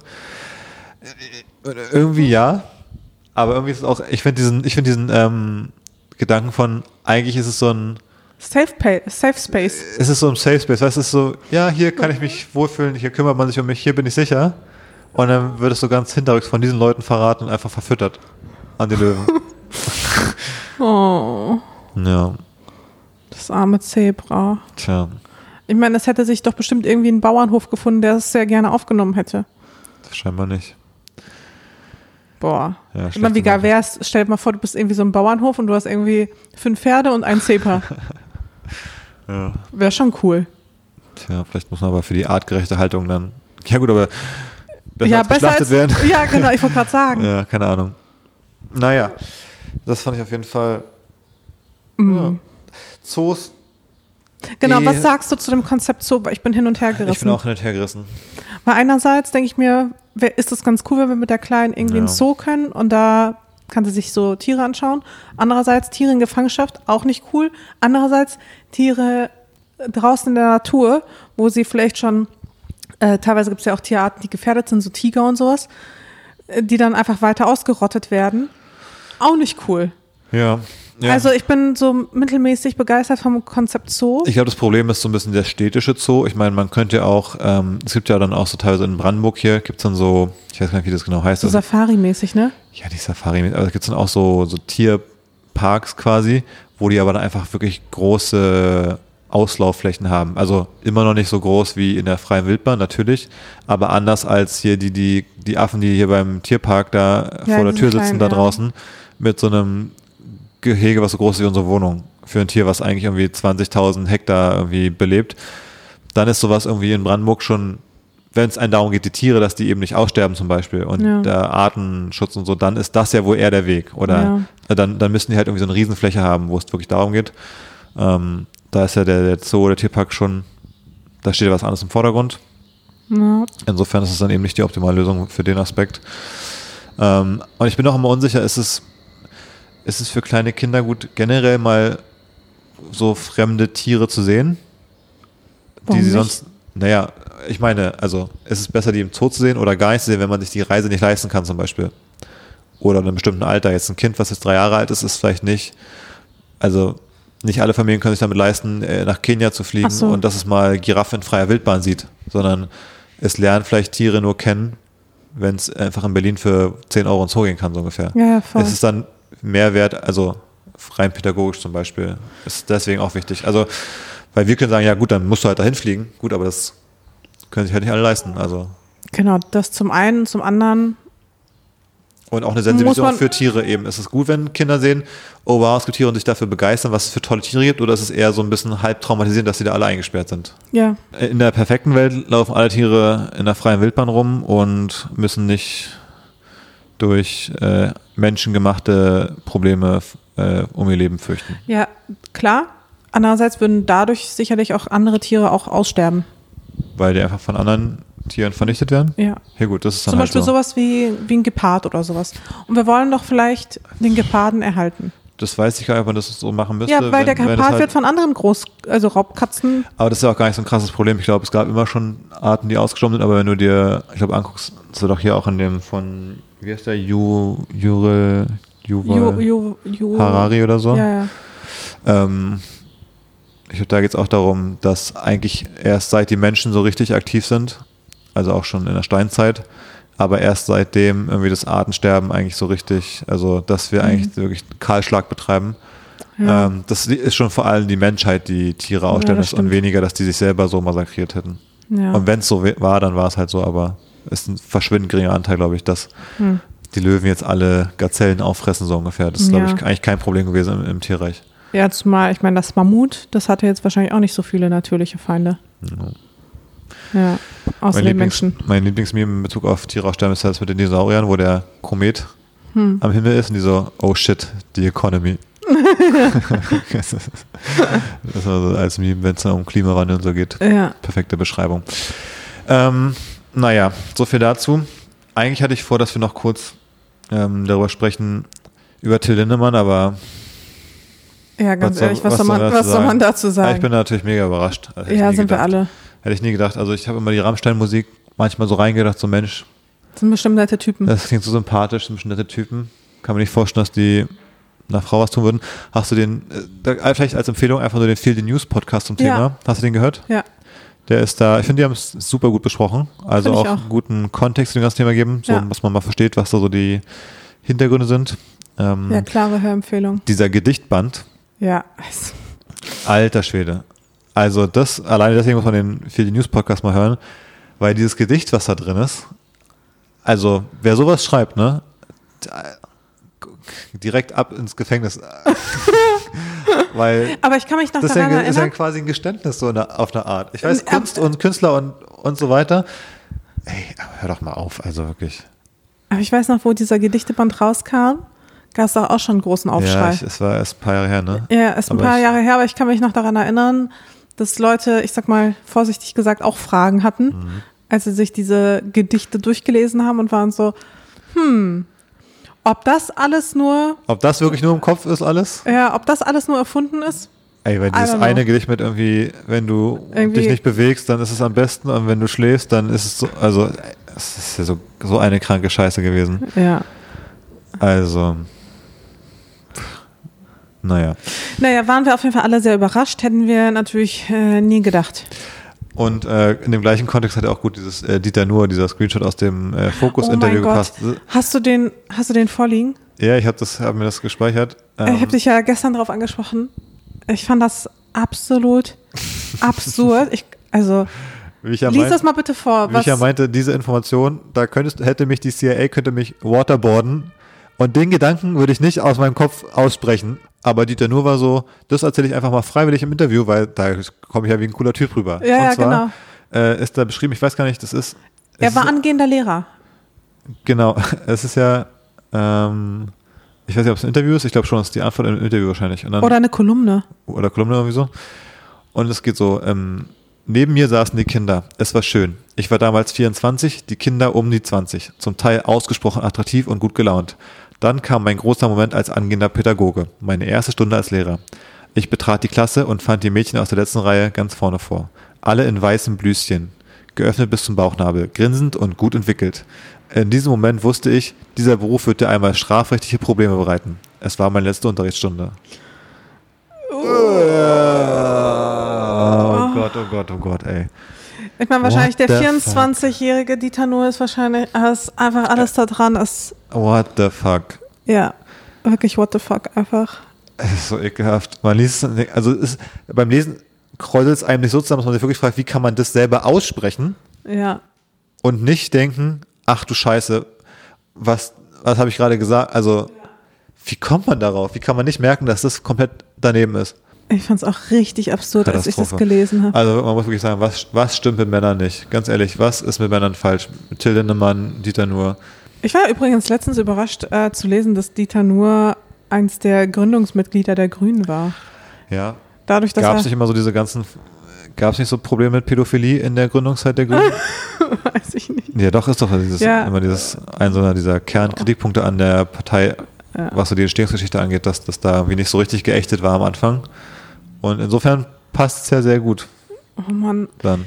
Aber ja, also ekelhaft irgendwie. Hm, Weil er hat dann auch später äh, im Verlauf des Interviews oder der Kolumne, ich weiß gerade gar nicht, was das war, dann auch irgendwie noch geschrieben, der Reiz der Jugend äh, vergeht nicht, auch wenn man selbst verwelkt und so. Und ich war einfach nur so, oh, halt's Ja, mal so. einfach. Ekelhaft. äh, wenn dann so bei Twitter so diese Antworten, wo dann so Leute so mit einer Zahnbürste ihre Ohren so oder ihre Augen so wieder so schrubben, einfach um irgendwie das rauszubekommen. ja, wirklich 100 So fühlt man Prozent. ja. Aber ähm, Till Lindemann natürlich auch wirklich ähm, total absurd und ich finde es auch, also ja, krass, die ganze Geschichte und auch krass, dass die eine da jetzt angefangen hat, sich darüber zu äußern und so, das in, ins, ins Rollen gebracht hat. Ähm, und ich finde es halt total offensichtlich, wenn es da darum geht, dass irgendwie wieder K.O.-Tropfen von irgendwelchen Drinks sind und gegen den Willen und so. Das ist völlig außer Frage, ähm, dass das komplett daneben ist. Was mich in der Debatte so ein bisschen überrascht hat, ging ja auch um diese, um das Thema generell so Musikindustrie und Groupies und gehen da Leute rum, die bei den Zuschauern so halb irgendwie Leute casten, die Bock haben, nach der Show Sex zu haben mit irgendwelchen Stars oder so. Aber dann quasi einvernehmlich. Also die sagen, ja, ich, ich will mit dem Star, ja, ich komme mit, ich aufs Hotelzimmer. Und wie gesagt, es geht mir nur um den Fall, wenn da keine Drogen und kein Zwang und so im Ja. Spiel ist. Und wo es dann aber auch so war, das so Macht- Machtmissbrauch dann wieder, dieses Argument. Ich finde irgendwie Und schon, ja, da habe ich mich ja gefragt, in dem Fall, denke ich mir, wenn eine, und auch wieder, es geht um, wenn alles im legalen Rahmen ist, mit Ja. nicht minderjährig, nicht unter Drogen und so weiter und so fort. Ähm, also, wenn, wenn halt jemand entscheidet, ich möchte mit meinem Star, mit meinem Idol Sex haben, so, ist es dann Machtmissbrauch? Wenn, wenn, oder wenn ich jetzt, wenn ich jetzt aus äh, Rihanna-Konzert gehe und ich werde davon deren Managerin gecastet und die sagt, komm doch mal mit, Rihanna finde ich ja ganz süß hier so. Und dann mache ich das alles und dann Wochen oder Monate später beschwere ich mich und sage, es wäre ein Machtmissbrauch gewesen, weil die sind Superstars und ich war nur ein armer Student so ungefähr. Weiß ich immer nicht so genau. Die Leute haben doch auch eine eigene Verantwortung noch. Also es geht mir wirklich nur um diesen Fall so, wo dann manchmal sich so beschwert wird und ich denke mir, das hatten wir glaube ich so schon mal das Thema, es ist doch nicht, also bei fast in jedem, in quasi jedem One-Night-Stand gefühlt gibt es eine, einen Unterschied von ähm, Status, äh, von Weiß ich Reichtum nicht, und so weiter. Ist das so und ist das in dem Moment auch der, der ausschlaggebende Grund? Weil bei einem One-Night-Stand, dann denkt man sich ja nicht, ah, hm, der Status von der Person interessiert mich oder weiß ich nicht, ist ausschlaggebend, sondern man findet sich ja einfach in dem Moment irgendwie ganz gut. Ja. Und ich, glaub- glaube, ich- dieses, es ist einfach so eine ungleiche Machtdynamik und ich glaube, das ist das, was so ein bisschen, Aber ich finde, in dem Punkt ist ja, aber welche Punkt, welchen, welche Macht übt denn ein, ich sag mal jetzt ein Musikstar, welche Macht übt denn die Person über dich aus? Die hat doch gar keine Macht über dich, außer dass du sie anhimmelst dann in dem Fall. Weil ich finde, es ist was anderes zum Beispiel, wie gesagt, wenn es in der Firma ist, wenn es dein Vorgesetzter ist oder so, klar, dann ist eine ganz klare Machtdynamik, weil die Person kann dich rausschmeißen, kann dich irgendwie da gängeln, wie auch immer. Ke- Keine Frage, dann ist die Dynamik natürlich da, wenn jetzt Bill Gates mit irgendwelchen äh, Microsoft Praktikantinnen da was hat oder Bill Clinton mit, mit Monika Lewinsky oder so. Keine Frage, dann ist es natürlich eine Machtdynamik. Aber manchmal finde ich, ist es mittlerweile so viel, dass ich mir denke, okay, aber dann kann er wirklich einen, einen Popstar mit niemandem mehr Sex haben, außer mit einem anderen Popstar so ein bisschen. Und ich denke manchmal so, man muss aufpassen, Menschen haben schon noch eine Verantwortung für das, was sie tun. Für sich selbst. Wenn sie, wenn sie bewusst eine Entscheidung treffen, im eigenen Ich glaube auch, also an Willen sich, und wenn so, sie, dann können sie nicht drei Monate später Ja. sagen, der war aber berühmt und ich war nicht berühmt und das ist jetzt hier Missbrauch. In dem Fall dann. Ich glaube, man muss da wirklich auf die einzelne Situation Total. schauen. Weil wenn du dann zum Beispiel, ich sag mal, wenn es eventuell auf Sex hinauslaufen könnte und du merkst dann aber in der Situation, es ist irgendwie schwierig da rauszukommen und du fühlst dich irgendwie unter Druck gesetzt, dann Natürlich. ist genau diese Ma- Machtdynamik so schwierig. Ja, dann, dann schon, genau. Wenn, wenn Druck ausgeübt wird, wie gesagt, das ist Genau. ja dann, so, sobald Dinge passieren, die halt nicht mehr legal einfach oder nicht richtig sind, kl- klar. Aber wenn das einfach beide in dem Moment wollen und auch machen, also dann finde ich es manchmal ein bisschen, finde ich, verschwinden, auch, verschwimmen die ja. Grenzen manchmal ein bisschen. Ich glaube, da muss man, da muss man deswegen aufpassen, dass die Trennung klar ist, damit nicht die eigentlich, die, die wirklichen Fälle, wie jetzt sowas wie mit Rammstein, dann so verharmlost werden, weil irgendwie alles auf einmal so ist. Und dann, dann kommen die Leute und sagen so, ja, aber das ist ja wohl und so und Ja, ich muss aber auch zugeben, auch so Na- Machtdynamiken bei krassen Altersunterschieden. ja. Also zum Beispiel, wenn der Künstler oder die Künstlerin, so wie im Fall von Till Lindemann, ich weiß nicht, was wird der, der wird 60 oder sowas. Ich glaube 60, ja. Und dann sind die Girls, ich weiß nicht, 19 oder so. Ich finde es auch, ich finde es Ah, ich weiß persönlich super eklig. aber ich meine, das ist genau der Punkt, den ich meine. Nur, nur weil der Altersunterschied da ist. Und wenn sich aber eine 19-Jährige oder ein 19-Jähriger entscheidet, mit einer 60-Jährigen oder einem 60-Jährigen ins Bett zu gehen, das per se, wenn beide das im vollen Besitz ihrer geistigen Fähigkeiten Das- und da- ohne genau. Druck von außen und ohne. Und dann ist es ja auch keine Straftat. Genau. Und dann ist es für mich, dann finde ich es eklig, aber dann kann ich der 60-jährigen Person, was ist da der Vorwurf? Weißt du, was ich meine? Ja, voll. Ich Ja, finde es jetzt nicht toll. aber- ich finde es, natürlich ändert es auch meinen Blick auf die 60-jährige Person, weil ich denke, okay, was stimmt mit dir nicht? Ja. Du musst doch, das muss doch dir unangenehm sein, weil mir wäre es unangenehm quasi. Das ist alles unbestritten natürlich. Aber es geht so ein bisschen um die öffentliche Wie gesagt, ich glaube, aber da ich will, muss man, ich will es auch gar nicht so vermischen, weil ja. jetzt bringe ich das ins Spiel, dabei ist natürlich hier was, ist was anderes der Fall. Hier ist Ja, was genau. offensichtlich was Falsches, deswegen will ich es gar nicht verharmlosen, sondern in dem Fall, haben wir auch gerade am Anfang gesagt, ist es halt super, super eklig, ist, daneben ist es äh, illegal, ähm, da sind Dinge passiert, wenn es da um K.O.-Tropfen und die haben irgendwie Ja. blaue Flecken danach und so, also es ist komplett ohne Ja, ja, ist ein komplett anderer insofern Fall. muss man gar nicht von dem anderen anfangen Ja, eigentlich, aber ähm, es, ich hatte das Gefühl, in der Diskussion am Anfang ging es wieder dann um so andere Sachen in der Musikindustrie und da war so Tweets wie, bei vielen Leuten gehen Leute rum und casten welche für die Backstage-Party. Ich dachte, ja, okay. Und? So, das habe ich dann irritiert. Das anderes so vermischt haben wiederum. Ja. Mit, verstehe. mit in meinen Augen harmlosen glaub, Fällen, wo ich denke, das genau, darf man man halt muss- nicht vermischen. Genau, man muss, glaube ich, wirklich auf die einzelnen Fälle schauen. Und ich kann mir vorstellen, dass auch zwischen Künstlern und Künstlerinnen und äh, ich sag mal Groupies ähm, da auch eine gewisse schwierige Machtdynamik herrscht. Insbesondere wenn, ich sag mal, bei den Künstlern und Künstlerinnen da vielleicht auch noch mehr Leute zum Beispiel im Team mit dem Spiel sind. Wenn da irgendwie auch von anderen Teammitgliedern Druck ausgeübt wird, wenn man sich Total. irgendwie in so einer ja, schwierigen Positionen wiederfindet, wo man irgendwie das Gefühl hat, irgendwie hilflos sich zu fühlen oder machtlos Das oder sowas. stimmt. Das ist äh, alles überhaupt nicht cool und ich glaube, das ist grundsätzlich ein Problem in der, in der Musikindustrie. Wer weiß, vielleicht auch in der Filmindustrie, da hat man ja jetzt auch schon ein paar Mal gehört, dass es auch dort ein bisschen schwierig sein Ich habe soll. gar nicht drüber gesprochen, über die Tischweiger-Geschichte. Ja, ich habe auch gar nicht mich da so krass eingelesen. Da war auch ein ganz guter Podcast, ich glaube vom Spiegel. Die Ja. machen ja manchmal dann so Hintergrund-Podcasts mit den äh, Journalistinnen, die die Sachen schreiben, die dann ein Ah, bisschen okay. mehr über die Recherche schreiben und wie hat es angefangen, wie ist die Geschichte entstanden. Das war auch ganz spannend. Ich glaube, Okay. Ah, es war ein Spiegel-Podcast mit den Autorinnen von der Tischweiger-Geschichte. War ja, auch ganz lese ich mir spannend. mal, lese, äh, lese ich mir mal durch, höre ich mir mal an. Ja. Ähm, weil da stecke ich zum Beispiel auch irgendwie gar nicht so richtig drin. Aber ja, also. Auffällig ist, dass immer Männer sind, irgendwie, die so machen. Komisch, ne? Ist voll komisch. Ja, komisch. Naja, ähm, Ich meine, wir gendern hier, aber eigentlich, es sind Täter, keine TäterInnen. ja. Muss man schon sagen, ja. Na gut, traurige Geschichte für die, die beteiligt waren. Ähm, wie gesagt, man denkt sich von außen ein bisschen, ist ja sehr überraschend, ausgerechnet er. Ähm, ja, dann ich würde sagen, wir gehen in die Sommerpause, ha? Oder hast Wollen wir noch so zwei, drei Fragen beantworten? zwei, drei Fragen noch? Wir haben noch gesagt, Lange Folge. es wird, eine, es wird eine lange Folge. Und zwar In welcher historischen Zeit würdet ihr gern mal für ein Jahr leben? Finde ich das eine coole Frage.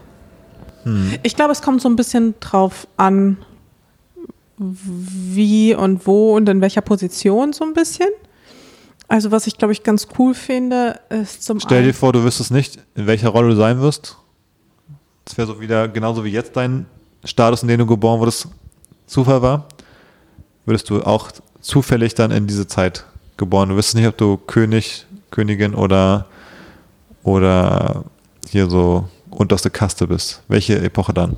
also was ich, glaube ich, echt ganz cool finde, wäre Berlin oder Paris in den so, 10, so 20ern, so zwischen den, zwischen den Kriegen, Hm. wo so viel Kreatives war und man so ein bisschen so, ja, wo es so ein bisschen wilder zuging, wo viel gefeiert wurde, bevor es hässlich wurde. Hm. Ähm, ich glaube, das hätte ich, glaube ich, ganz spannend gefunden. Ansonsten Richtig schwer, finde ich. finde ich auch richtig schwer. Also auf gar keinen Fall Mittelalter, egal in welcher Position. Alles an, an Mittelalter gar nicht gut. Ich habe so ein romantisches davor Bild davon, aber ich glaube, es war überhaupt nicht cool. Horror.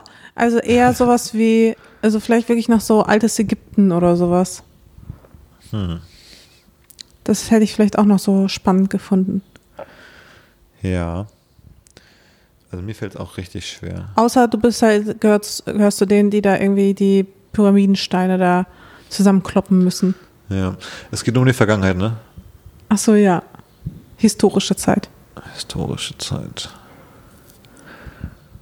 Äh, Im Jahr Null. Ich hätte gerne gesehen, ob. Ich würde mir gerne das mal mit Jesus Christus nochmal persönlich angucken, ob da was dran ist. Und zwar im Jahr Null äh, in, in ähm, Israel. In Israel, in Jerusalem. Ha. Hätte ich hier rumgelaufen, hätte ihn gesucht. Ähm, nee, aber Spaß beiseite. Ich finde schon eher was, was länger zurückliegt. Ich finde so, keine 30er, 40er Jahr wäre vielleicht cool. Aber ich hätte, würde dann schon lieber weiter zurückgehen, um mal persönlich zu sehen, wie es denn wirklich war im zum Beispiel Mittelalter oder sowas. Oder früher oder so. Nee. Was sind denn andere Epochen, die man so wie Mittelalter benennen kann, überhaupt vom, von der Begrifflichkeit her? Naja, zum Beispiel Römisches Reich. Was wahrscheinlich auch spannend war, war so diese ganze ähm, Auswanderungszeit nach Amerika. Weiß gar nicht, wann das war, ehrlich gesagt. Das ist voll die Wissenslücke. Naja, so Wann Amerika- 16. bis 17. Jahrhundert. Ja, Äh, Also so se- 1600, 1700. ja. Ungefähr Obwohl es, glaube ich, auch, 1800 ich glaube, es war auch. auch gar nicht so komfortabel. Nee, glaube ich auch, ehrlich gesagt nicht. Ich meine, die meisten sind darüber gegangen, weil sie irgendwie auf der Flucht waren oder ähm, Ja, oder was Größeres wollte, aber dann bist du halt angekommen und da gab es halt auch keine Infrastruktur und ich glaube, Ja, da war auch, glaube ich, da, da wurden auch, glaube ich, einfach vier Leute erschossen, einfach so, so ein bisschen, wenn es einen Streit gab. Und war auch keiner da, der das jetzt irgendwie dann bestraft hätte, so ungefähr. ja. Nee, aber so Antike könnte ich mir auch vorstellen. Ja, vielleicht so Antike. Ja, das ist ja genauso Römisches Reich Ja, ja, und so. genau. Aber vielleicht aus, ja, ja, sowas. Und dann so ein bisschen so einem, so einem römischen Bad, so ein bisschen Ja, ja, Sauna. genau, irgendwie so ein bisschen mit so äh, Sokrates so ein bisschen plaudern. So Ja. seine Meinung mal hören. ja. Also ich würde irgendwie sowas gehen. Ein bisschen was so weiter zurück ist. Ähm, Kann ich mir aber auch gut vorstellen, weißt du, bei den, da irgendwie bei den Griechen sonst, wo sie da. ja, mit Pythagoras nochmal ein bisschen den Schnack. ja, so, genau, mit Pythagoras so ein bisschen über Geometrie plaudern. Genau. genau. Ja, meinte ich auch. Also Auch alleine deswegen vorstellen. wäre es cool, weil da auch noch selber, hätte man voll was erfinden können. Hm. Du hättest, wärst in die Menschheitsgeschichte gekommen, einfach nur weil dir auffällt, weiß ich, dass irgendwie ein Dreieck, was zwei gleiche Seiten hat, dass dann der Winkel so und so ist. Das hat gereicht, damit du für immer im Gedächtnis der Menschheit bleibst. In jedem Mathebuch für immer so ungefähr. Ja. Und wie einfach es war, was du heute erfinden musst, um irgendwie.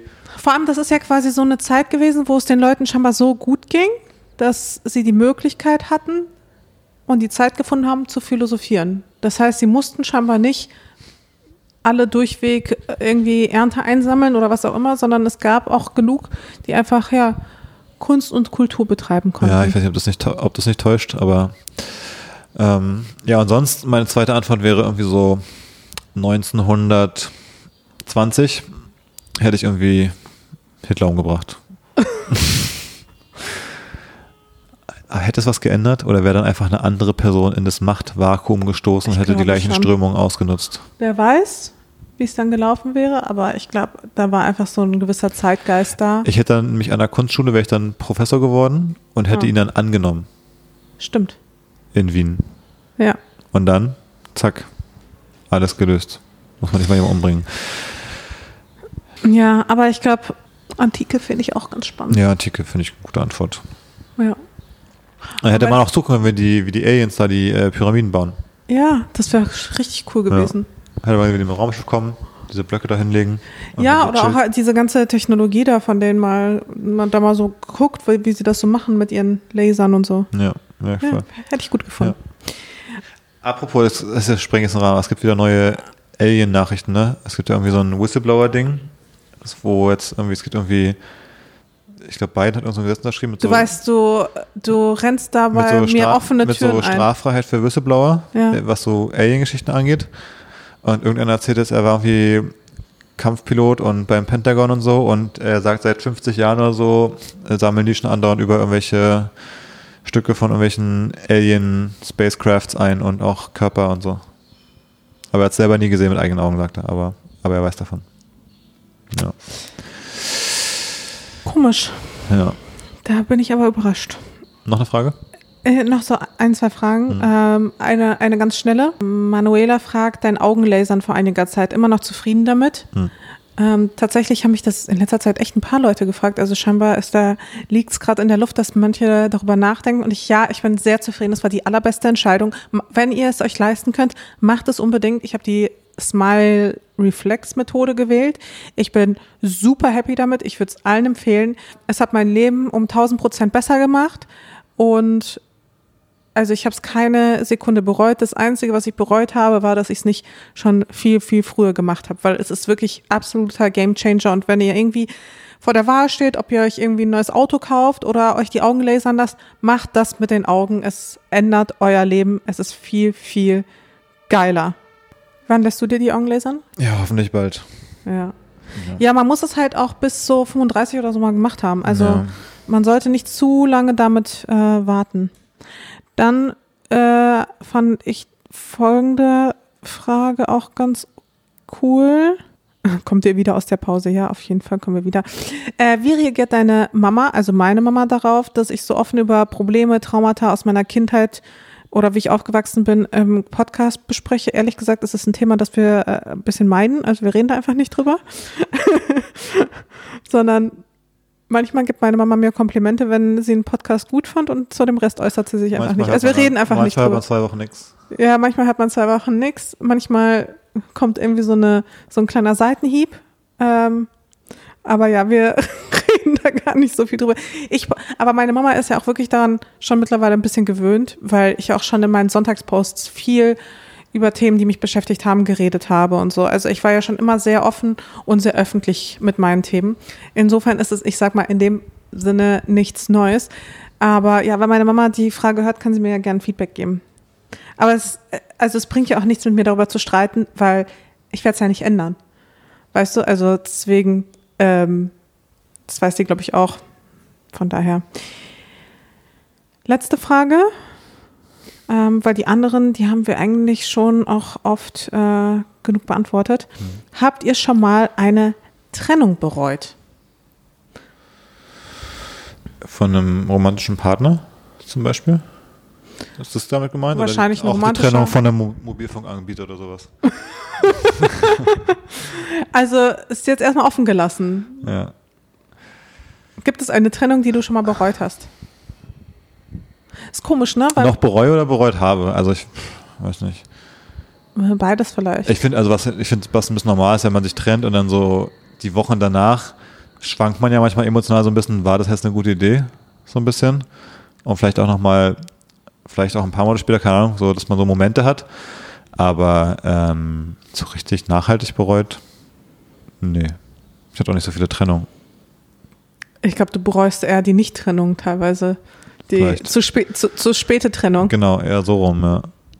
Das ist dann doch so lang ja. noch äh, dich nicht getrennt hast. Genau. Dass das vielleicht schon länger absehbar war, dass das nicht für immer ist. Und dann ist Mhm. ja irgendwie so die, die Zeit, die man dann vielleicht noch hat, so ein bisschen nicht jetzt total schlimm, aber hätte man vielleicht besser nutzen können. Ja. So rum. Ist ganz komisch bei mir, weil ich mich ja viel getrennt habe, also nicht nur irgendwie von romantischen Partnern, sondern auch, ich meine, zum Beispiel auch in Freundschaften. Und wenn ich so zurückdenke, ich glaube, es gab höchstens so eine Trennung mit einer Freundin. Ähm, ich würde nicht sagen, die bereue ich, weil ich habe die, ich habe mich getrennt aus einem sehr, sehr guten Grund, und zwar, weil ich extrem verletzt war und enttäuscht von der Person und einfach fand, dass das einfach ein Move war, den ich nicht so, also wo ich einfach nicht weitermachen kann. Aber wir waren irgendwie 14 Jahre lang befreundet. Ähm, und da hat quasi ein Move ausgereicht, um mein Vertrauen zu zerbrechen. Ähm, da denke ich manchmal zurück, ob das eine, also ob ich gerne heute weiter mit ihr befreundet geblieben wäre. Aber es ist dann halt auch jetzt so gekommen und ich weiß auch so in Teilen war es auch wirklich eine toxische Freundschaft. Ähm, aber ja, bereuen ist da, glaube ich, wirklich das falsche Wort. Es ist nur eher so ein nostalgisches Zurückdenken irgendwie. Das ist ja, glaube ich, generell so oft der, das, was hinter dem Bereuen einer Trennung liegt, so Nostalgie äh, an die guten Sachen denken und die schlechten irgendwie vergessen ja. in dem Moment und so, glaube ich, das ist so. Aber diese Freundschaft jetzt zum Beispiel jetzt nochmal neu aufzuwärmen, sehe ich zum Beispiel auch nicht. Weißt du, was ich meine? Also. Ja, Sachen haben ja auch ihre Zeit und genau. die Zeit ist dann vielleicht immer vorbeigegangen. Exakt. Ich bin eh so eine Person, die da eigentlich selten zurückblickt. Also ganz generell. Also, wenn ich mich dann von einer Person trenne, selbst wenn ich eine enge und tiefe Freundschaft mit dieser Person hatte, wenn es da, wenn da was vorgefallen ist, denke ich mir selten, ach, vielleicht, vielleicht doch dem Ganzen einen Versuch geben. Also ich bin schon ein Fan von einer Chance, aber ich bin kein Fan von so zwei, drei, vier, fünf Chancen. Also. Ja, kann ich mir gut vorstellen. ja, vor dir getrennt ist, dass man da gegen eine sehr harte Wand läuft danach. Ich verliere einfach das Interesse an der Person. Ja. Ja. Naja, deswegen, also habe ich jetzt gar nicht so. Ich fühle mich gewarnt. ich glaube, in unserem Fall ist es eh nochmal was anderes, ne? Ja. Ich meine, wir sind ja jetzt für immer miteinander verbunden. So ist es. Ja. Durch unseren kleinen Frechdachs. Aber ja, also das waren auf jeden Fall sehr, sehr schöne Fragen. Vielen lieben Dank dafür. Ähm, viele Fragen haben wir auch so schon beantwortet gehabt. Also ihr könnt uns gerne ähm, auch weiterhin auch ungewöhnliche Fragen stellen und ja, die anderen Fragen, die beantworten, beantworten wir eigentlich eher so beiläufig. Also sei es zum Thema Beziehung, Paartherapie, äh, Unterstützung, Kinderthemen haben wir jetzt auch sehr viele beantwortet. Wir wissen noch nicht ganz genau, wie lange wir in der Sommerpause sein werden. Nee, deswegen. Also spätestens im August sind wir wieder da, wenn Kita-Eingewöhnung wieder stattfindet. Also ja. wenn die, wenn die Kleine zur Kita geht. Ja, mal schauen, weil bei der Eingewöhnung, da ist man ja selber auch dann in der Kita. Also es ist ja nicht so, dass man dann, glaube ich. Nicht? Naja, das ist ja die Eingewöhnung. Heißt es das nicht, dass du dein Kind da irgendwie für eine Stunde hinbringst und Vielleicht. hast du eine Stunde frei? Ab einem bestimmten Punkt. Du bist doch nicht die ganze Zeit, hä, was ist das? Du bist doch nicht die ganze Zeit einfach mit dabei in der Kita, was, also, hä? Am Anfang glaube ich noch, ja, keine Ahnung. Ich habe auch keine Ahnung, ich habe es noch nie gemacht. Ähm ich glaube, bei uns wird Kita-Eingewöhnung super easy laufen, ja. wird sehr, sehr schnell gehen. Unser Kind ist super sozial, das sucht eh die ganze Zeit Kontakt zu anderen Kindern. Das wird schnell gehen, die wird da, die wird schon fein sein. Ja, genau, spätestens im August, ich denke vielleicht ein bisschen früher. Ich denke wir, Ich glaube, wir gucken mal, wann uns wieder, wenn wir richtig Bock haben und sagen, wir müssen mal wieder was aufnehmen. Ähm, ich denke so im frühestens, also im Juli natürlich. Ich glaube, wir, wir müssen es auf jeden Fall irgendwie organisatorisch einfach hinkriegen. Wir machen den Juni mal Pause komplett genau. und dann am besten mal einfach ein Abo, lasst ein Abo da. Stimmt. Ein Abo und ein Like gibt äh, fünf Wir Sterne. könnten das ja auch so machen wie hier äh, Böhmermann und Schulz, dass sie quasi aus der Sommerpause immer mit so fünf Minuten Snippets daherkommen. mal gucken. mal gucken. Ja, mal gucken. Ähm, man wird schon mitbekommen. Ansonsten schönen Sommerurlaub. Danke fürs Zuhören. Danke, dass ihr dabei seid. Wir haben sehr, sehr viele Folgen. Hört sie gerne sonst nochmal noch nach. Keine Ahnung. Hört nochmal die große Geburtsfolge. Ja, die große Geburtsfolge auf jeden Fall, ganz wichtig. Kriegen ja jetzt auch gerade einige Kinder. Ja. Da kann man mal reinhören, wie es bei uns gelaufen ist. Ja. Also, ja. Na gut. Vielen lieben Dank. Bis, bis, bis dann.